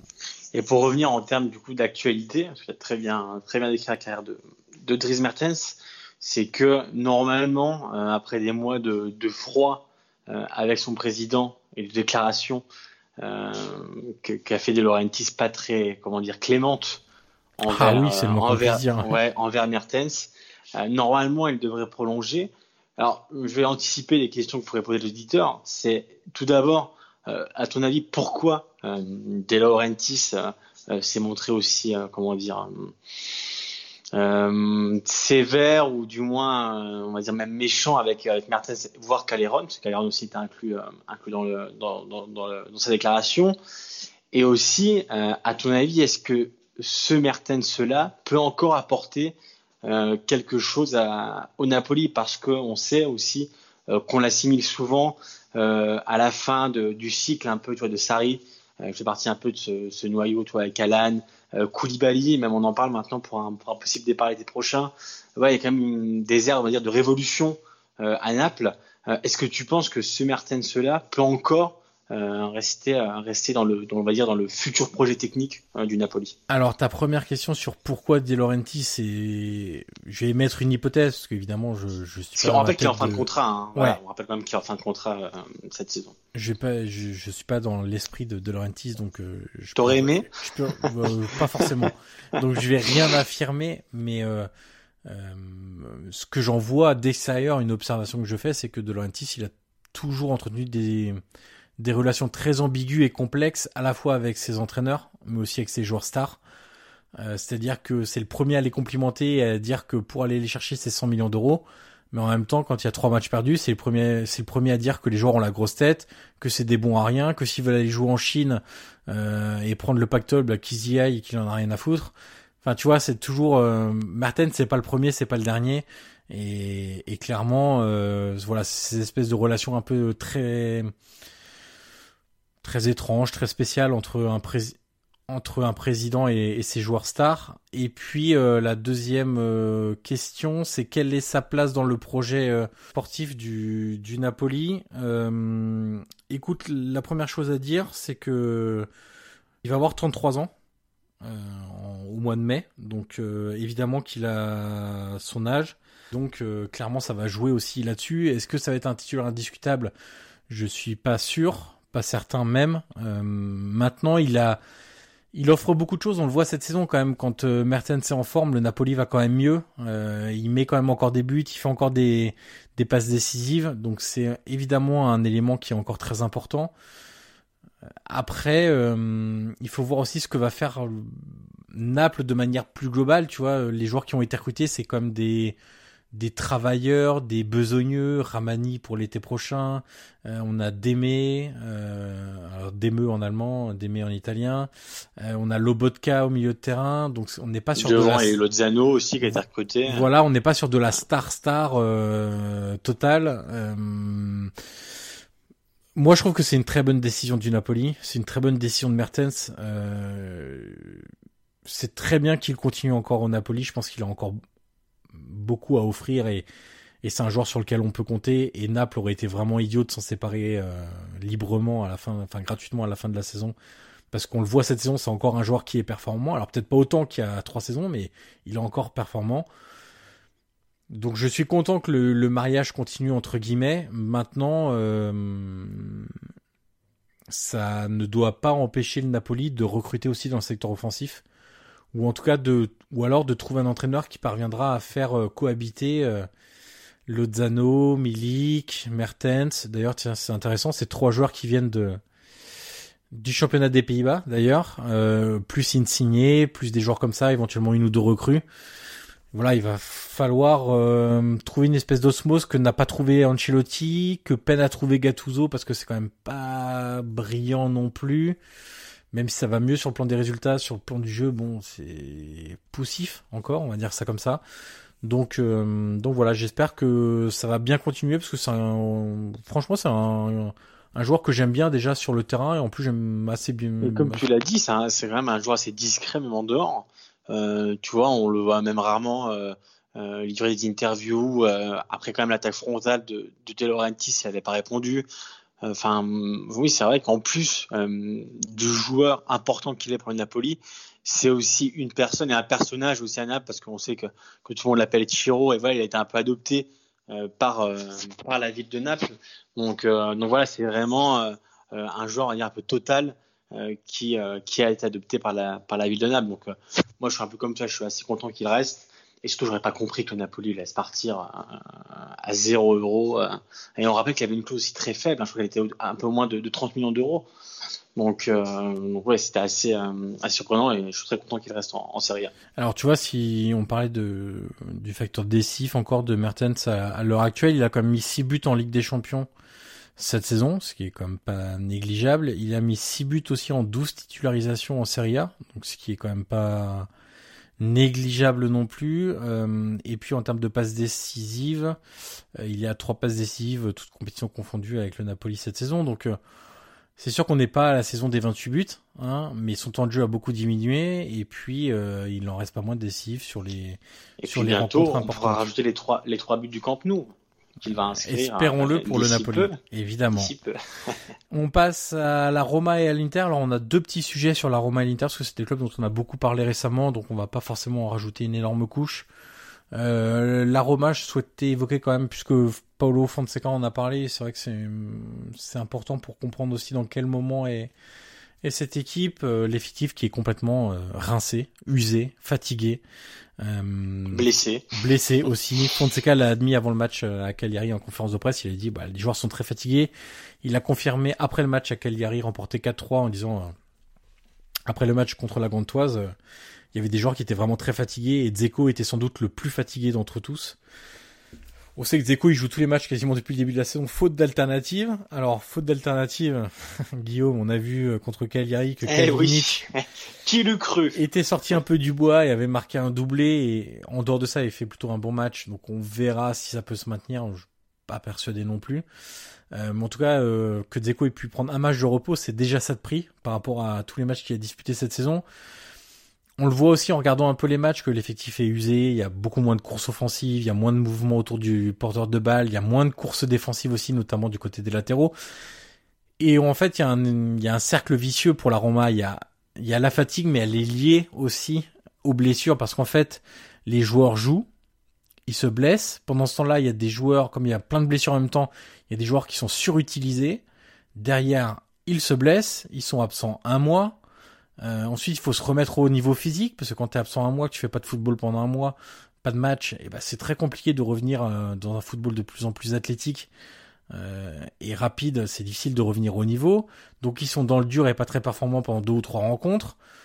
Ensuite, ils sont un peu performants pendant trois quatre matchs. Ils se reblessent, donc il faut revenir à nouveau. Enfin voilà, c'est un espèce de cercle vicieux où soit tu te blesses, soit tu joues tous les, matchs, donc tu es complètement carbonisé sur une série de 15 matchs.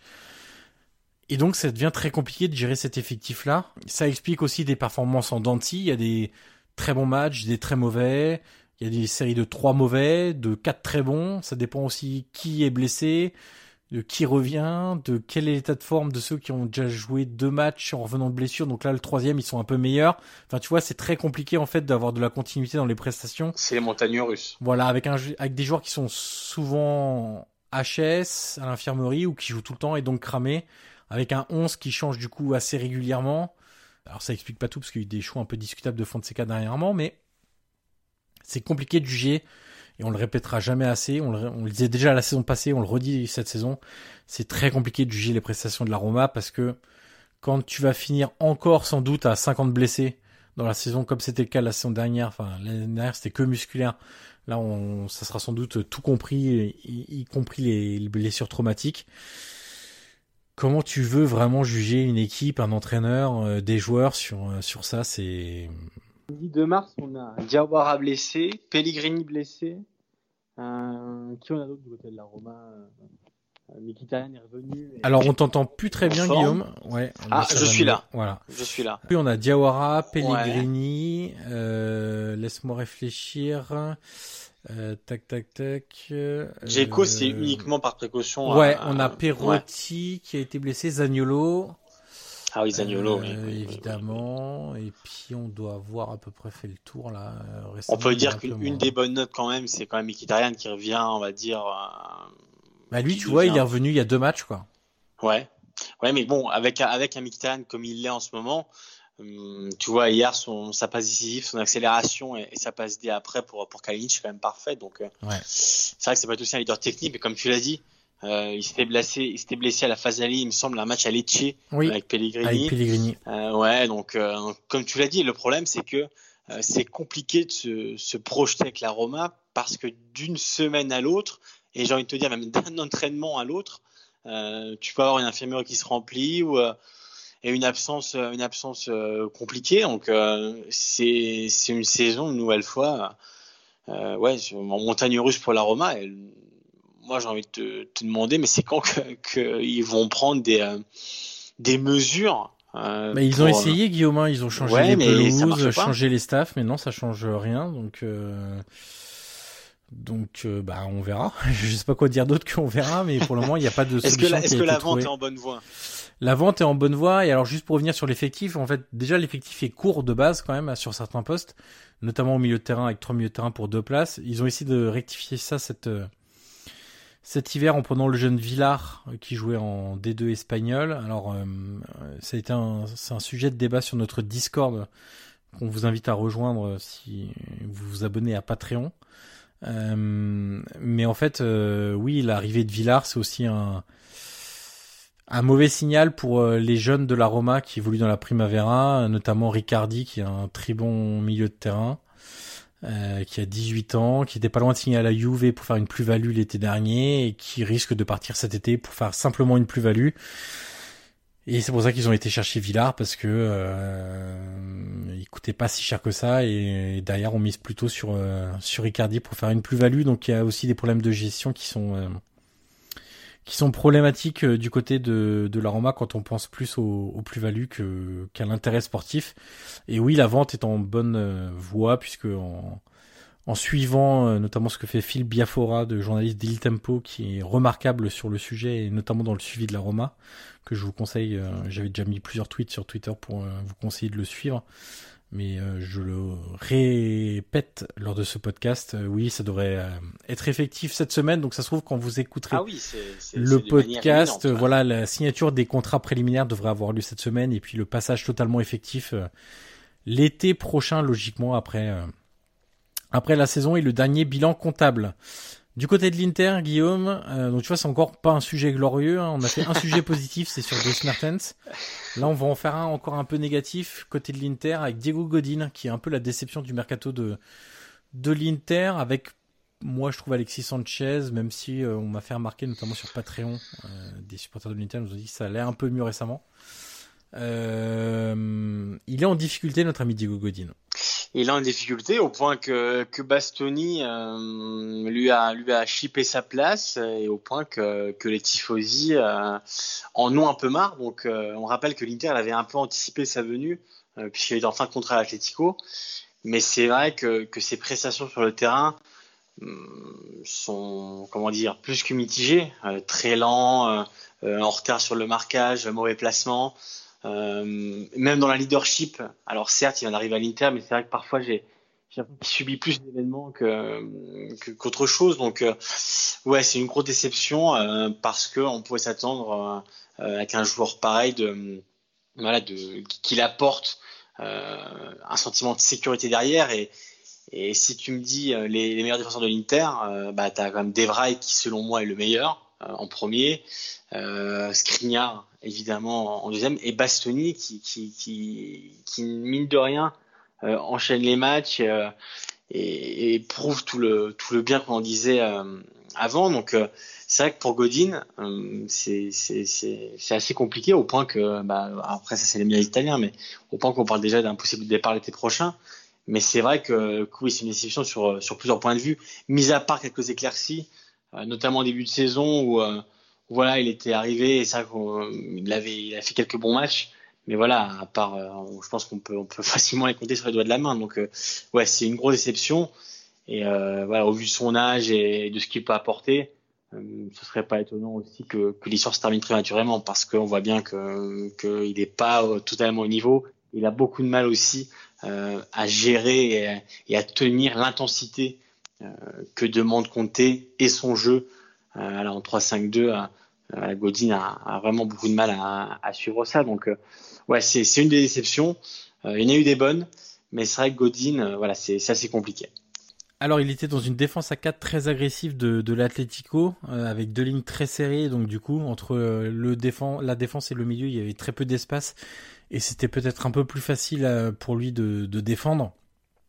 Effectivement, comme tu l'as dit, il a du mal à s'adapter à cette, euh, à cette défense à 3 de Comté. À la fois, je trouve, sur le plan défensif, parce que euh, il est en difficulté face à des joueurs. On sait que cette défense à 3 t'expose aussi parfois à des 1 contre 1, notamment lors de transition, et face à des joueurs vifs, rapides, dribbleurs, il a beaucoup de mal.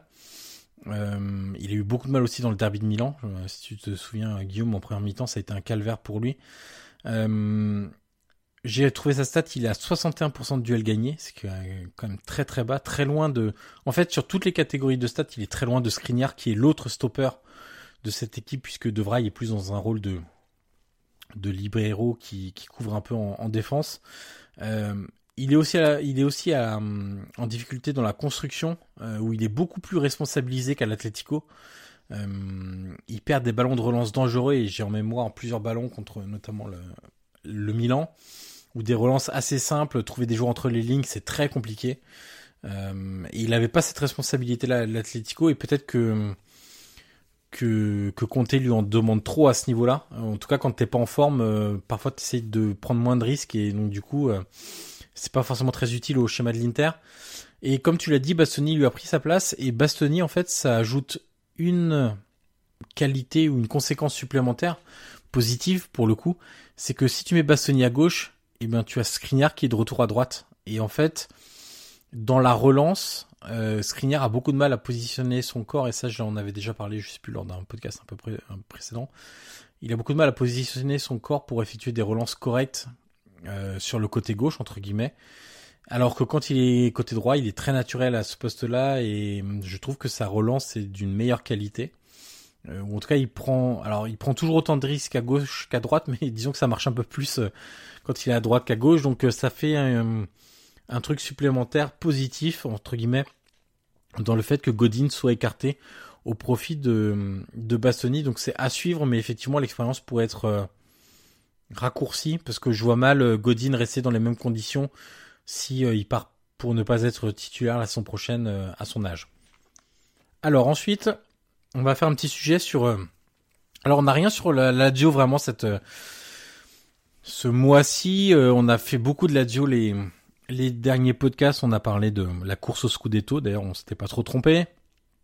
On a parlé du retour en forme de des leaders, on a fait un gros focus sur Chiro Immobilier, on a parlé de Luis Alberto, de Sergei Milinkovic-Savic. Donc c'est vrai qu'on a aussi dans, dans le dans, ouais, on va en parler aussi d'Acerbi. Voilà, Acerbi on en parle dans un dans un hors-série donc qui sera sur le site patreon.com. Euh, donc effectivement, on a beaucoup parlé de, la Lazio, qu'on reviendra le mois prochain euh, avec un sujet un peu plus fouillé, parce que on n'a pas spécialement envie de se répéter sans arrêt et hum, de proposer un sujet banal, ça nous semble pas très intéressant. Euh, on va finir ce podcast, Guillaume, avec l'Atalanta, évidemment. Et là encore, comme on a beaucoup parlé de l'Atalanta, je me suis dit on va faire un petit focus stat. Euh, donc j'ai fait le tour un peu des plateformes. Euh, T'as de quoi faire. Stat, évidemment, avec un jeu aussi spectaculaire et dense, il y a évidemment de, de quoi faire. Donc je suis allé sur la plateforme euh, Wisecout que j'utilise euh, quotidiennement. Euh, donc les chiffres fous de l'Atalanta. Alors il y a beaucoup beaucoup de choses. Est-ce que je dois me mettre assis avant que tu Tu peux t'asseoir, c'est aussi bien. c'est la deuxième meilleure attaque d'Europe. Alors quand je dis d'Europe, je résume, c'est les cinq grands championnats européens. Avec 2,63 buts par match en Serie A, derrière le Bayern et ses 2,81 buts en Bundesliga, c'est l'équipe européenne qui marque le plus de buts de l'extérieur de la surface. 14 buts devant Leipzig et Bordeaux qui sont à 12. Alors ça, on sait, hein, qualité de frappe de, de joueurs comme Ilicic, comme Malinowski, euh, évidemment que, que ça compte beaucoup. C'est l'équipe qui tire le plus au but avec euh, donc d'Europe avec 17,86 tirs par match en moyenne. Tu te rends compte 18 tirs de moyenne par match, ce qui est prodigieux. Euh, 3 matchs à plus de 7 buts cette saison. C'est quand même pas rien. 13 matchs à plus de 3 buts cette saison. C'est-à-dire que l'Atalanta a disputé 33 matchs. Sur ces 33 matchs, il y en a 13 avec au moins 3 buts marqués. Ce qui est absolument dingue. 14 buteurs différents. Dernier match sans avoir marqué le moindre but, c'est le 10 novembre 2019 contre la Samp. Donc ça fera bientôt euh, 4 mois. Il n'y a que 3 matchs cette saison sur 33 où l'Atalanta n'a pas marqué au moins un but. Donc on peut dire qu'au moins les supporters de l'Atalanta auront vibré sur 95% des matchs cette saison vu que il y a eu au moins un but à célébrer. Et puis là d'autres stats un peu plus fouillis mais qui qui mettent en valeur un peu le jeu de l'Atalanta. C'est la huitième équipe d'Europe, donc des cinq grands championnats européens, à concéder le moins d'expected goals against, c'est-à-dire qui se mettent le moins en danger défensivement, on va dire ça comme ça, pour résumer de manière euh, un peu grossière euh, la statistique. C'est l'équipe qui a la meilleure moyenne de centres réussis en Europe. Alors ça, c'est met évidemment en évidence la qualité des pistons et l'importance des pistons sur les côtés, mais aussi la qualité du jeu aérien de nombreux joueurs. Et là, on pense tout de suite évidemment à Zapata ou aux joueurs défensifs quand c'est consécutif à un corner par exemple ou un, un corner joué directement ou à deux et puis aussi à Gossens par exemple, qui a une super détente. Euh, et quand euh, Attebourg euh, euh, centre côté droit, eh bien souvent euh, Gossens au second poteau et même chose à l'inverse quand Gossens centre, tu as souvent Attebourg au deuxième poteau. Donc le fait qu'il y ait beaucoup de centres, c'est aussi parce qu'il y a souvent des solutions dans l'axe et au second poteau pour pour les joueurs qui ont le ballon. la quatrième équipe d'Europe dont les joueurs touchent le plus de balles dans la surface adverse, donc derrière des mastodontes comme City, le Bayern et le PSG. Ça veut dire aussi que c'est une équipe qui va très vite vers l'avant, qui se projette très bien et qui va, euh, qui a des opportunités de se créer, de conclure des occasions, parce que quand on est la quatrième d'équipe d'Europe à toucher le plus de ballons dans dans les surfaces adverses, c'est évidemment impactant. Et puis la dernière, alors ça c'est euh, le challenge intensity, c'est une stat de de, de Wyscott. En gros, c'est euh, le nombre de duels, de tacles ou d'interceptions par minute de possession d'un adversaire. Donc ça, c'est pour montrer en gros, si tu veux, le pressing, à quel point ils veulent récupérer le ballon rapidement. Et ils sont le, la huitième équipe d'Europe à ce niveau-là. Donc euh, voilà, c'est des stats qui résument un peu à la fois la capacité de projection, des phases de jeu très précises avec les centres, euh, la facilité à se créer des occasions avec le nombre de ballons touchés dans la surface adverse, le nombre de projections aussi du coup dans la surface adverse, parce qu'il faut beaucoup de joueurs pour euh, pour, euh, pour toucher des ballons, euh, l'intensité dans, dans le jeu, l'équipe qui marque des buts, les tirs de l'extérieur avec Ilicic, Malinowski et Co. Les buteurs différents, c'est-à-dire que c'est pas juste un numéro 9 qui brille, mais c'est à peu près toute l'équipe qui est capable de marquer des buts. Les expected goals aussi à concéder, euh, ça prouve aussi qu'il y a un certain équilibre. Exactement, euh, une équipe très bien organisée. Enfin voilà, ça résume toute cette flopée de stats que je viens de vous livrer, ça résume euh, je trouve assez fidèlement ce que fait l'Atalanta sur un terrain. Et comme on est franchement euh, séduit par le spectacle de cet Atalanta depuis maintenant très longtemps, eh ben c'est bien de le mettre en valeur à travers les chiffres et que les chiffres confirment l'observation. Écoute, ils en ont collé 7 à, Turin contre, contre le Taureau, 5 contre Milan à domicile, 5 contre Parme à domicile, 7 contre Lecce le week-end dernier. Enfin, c'est des chiffres. alors, tout, toute, la flopée de, ça que tu as donné, c'est. Ouais, ça, résume bien l'Atalanta et surtout, moi, ce que, j'ai envie de, souligner, c'est que l'Atalanta est une réalité et aujourd'hui, elle s'est clairement inscrite dans le panorama euh, des grandes équipes italiennes. C'est-à-dire qu'aujourd'hui, euh, alors évidemment que dans la pensée collective, bon bah il y a, y l'Inter, Milan, la Juve, la Roma, euh, la Lazio, etc. Mais l'Atalanta aujourd'hui qui est quatrième euh, est clairement euh, une grande équipe du championnat d'Italie et probablement, on l'espère, euh, elle sera en quart de finale avec des champions. C'est-à-dire que qui aurait cru, il y a quelques années, que c'est l'Atalanta de Bergame qui allait ramener San Siro en Ligue des Champions, enfin du moins en phase finale avec des champions, en huitième et probablement en quart. C'est assez dingue. Et oui, c'est une des plus belles épopées. Euh, et espérons, espérons surtout qu'elle ne finisse jamais. Mais ouais, c'est une des plus belles histoires, épopées, euh, tout ce que tu veux du football italien parce que en plus de de, de, de gagner, de d'emmener loin l'Italien des champions, en plus, elle est euh, exceptionnelle à regarder. C'est-à-dire que c'est un régal à chaque fois. Euh, en mettre 7 à Lecce, euh, 7 tu vois, le Torino, c'est assez dingue. Et c'est des, des stats qu'on n'est pas habitué à voir en Italie. Et euh, je crois qu'en en série A, on soit 70 buts euh, en 25 matchs ou 26 matchs. C'est c'est assez euh, assez rocambolesque. Et c'est vraiment une, une belle histoire. Et, et, Gasperini en est le ouais, le, le, chef d'orchestre. Et en plus euh, on peut rappeler que bah, par exemple des des joueurs comme Kulusevski va partir à la Juve et il a été euh, formé à l'Atalanta il va partir pour 35 millions même s'il a Parme actuellement et tous les joueurs Moussa Barro qui est ouais évidemment à Bologne ouais. Et on peut on peut dire que les joueurs qui partent généralement de de, de l'ADA ont toujours un peu de mal euh, aux autres réalités parce que le, le, mécanisme et les ce que demande Gasparini est tellement bien tellement bien exécuté que que découvrir autre chose euh, pour les joueurs qui sont à l'Atalanta c'est compliqué. Euh, je pense notamment à Cristante qui, qui est ton chouchou à la Roma. Oui. qui est ici à Milan Conti alors qu'il y a eu des blessures mais qui a du mal aussi à revenir au niveau qu'on a pu connaître. Alors voilà, tous les joueurs euh, qui, qui, partent de ça ont, beaucoup de mal. Et euh, euh, par contre, par exemple Zapata est en train d'exploser à l'Atalanta malgré malgré des une saison plus compliquée cette année parce qu'on sait qu'il a été aussi blessé, longtemps même blessé. Et voilà, tous les joueurs qui arrivent. Alors j'espère que Muriel aussi à terme va exploser parce qu'on a des capacités. Euh, c'est un petit peu plus régulier. Mais, euh, mais l'Atalanta aujourd'hui est en train de devenir en plus euh, une réalité de football italien. C'est aussi du football européen. C'est-à-dire que si elle se qualifie en quart de finale euh, de la Ligue des Champions, enfin, faut quand même se, c'est quand même assez dingue, quoi. C'est une histoire qui, qui peut aller loin et c'est assez exceptionnel. Mais tu sais, il y a, il y a une phrase qui m'avait beaucoup marqué à l'époque euh, de Nicolas Bourdisso quand euh, la Roma traversait une de ses nombreuses périodes de crise. Euh, de mémoire, c'était avec Ranieri comme entraîneur, mais pas le Ranieri récent, hein, le Ranieri euh, 2009-2010 de mémoire, si je dis pas de bêtises. Euh, ou c'était même la saison d'après, ça devait être 2010-2011. Bref, je me souviens plus forcément de la date exacte, mais euh, il avait expliqué à, à Ranieri et devant les caméras que on joue comme on s'entraîne. Et tu sais que cette équipe de l'Atalanta, euh, pour en, avoir parlé avec des dirigeants de l'Atalanta, euh, le plus impressionnant, c'est pas forcément les matchs, c'est les entraînements. Et donc, euh, ils reproduisent fidèlement euh, ce qui arrive aux entraînements dans les matchs. Et donc, pour eux, c'est pas vraiment une surprise, vu la qualité des, des entraînements.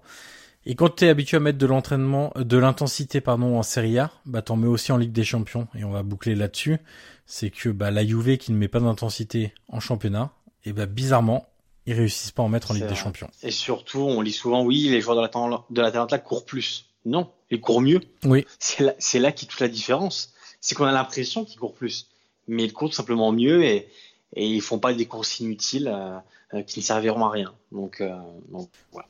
C'est notre moyen de terminer sur une bonne note avec un, un, podcast qui était quand même assez euh, négatif, on va dire, sur sur l'ensemble. tiens, je regarde d'ailleurs, vu que tu en parlais, on dit les joueurs de l'Atalanta courent plus. Bah, figure-toi que l'Atalanta n'est que neuvième au classement Voilà. des Voilà. équipes au nombre de kilomètres parcourus. donc, donc voilà. Donc C'est vrai, ça résume assez bien le, le propos. Et Milan est quatorzième d'ailleurs. Euh, voilà pour euh, ce dixième épisode de la deuxième saison du podcast Calcio et PP. Un rappel, Guillaume, vous pouvez nous suivre sur Twitter, Facebook, Deezer, Spotify, Stitcher, Partout. Podcast Addict, euh, etc., etc. N'oubliez pas les 5 étoiles sur Apple Podcast. C'est vous, ça vous prendra 15 secondes et nous, ça nous ravira et ça nous servira aussi beaucoup. N'oubliez pas qu'on est aussi sur patreon.com slash calciopp pour du contenu supplémentaire et des abonnements. On remercie d'ailleurs tous nos, nos abonnés, nos premiers abonnés à, à Patreon. Et puis on se dit donc euh, rendez-vous euh, bah, sur Patreon très prochainement puisqu'il y a un hors-série qui va sortir sur les joueurs méconnus ou sous-cotés de série à suivre dans les prochains mois et prochaines saisons. Et, euh, et puis on aura sans doute un petit quelque chose autour du, de la vente de l'aroma, Guillaume, un petit podcast d'actu euh, quand Bien ça sera annoncé. Et puis sinon, euh, au mois prochain pour euh, ceux qui nous écoutent sur le podcast gratuit. Merci Guillaume et à très vite. Salut à tous.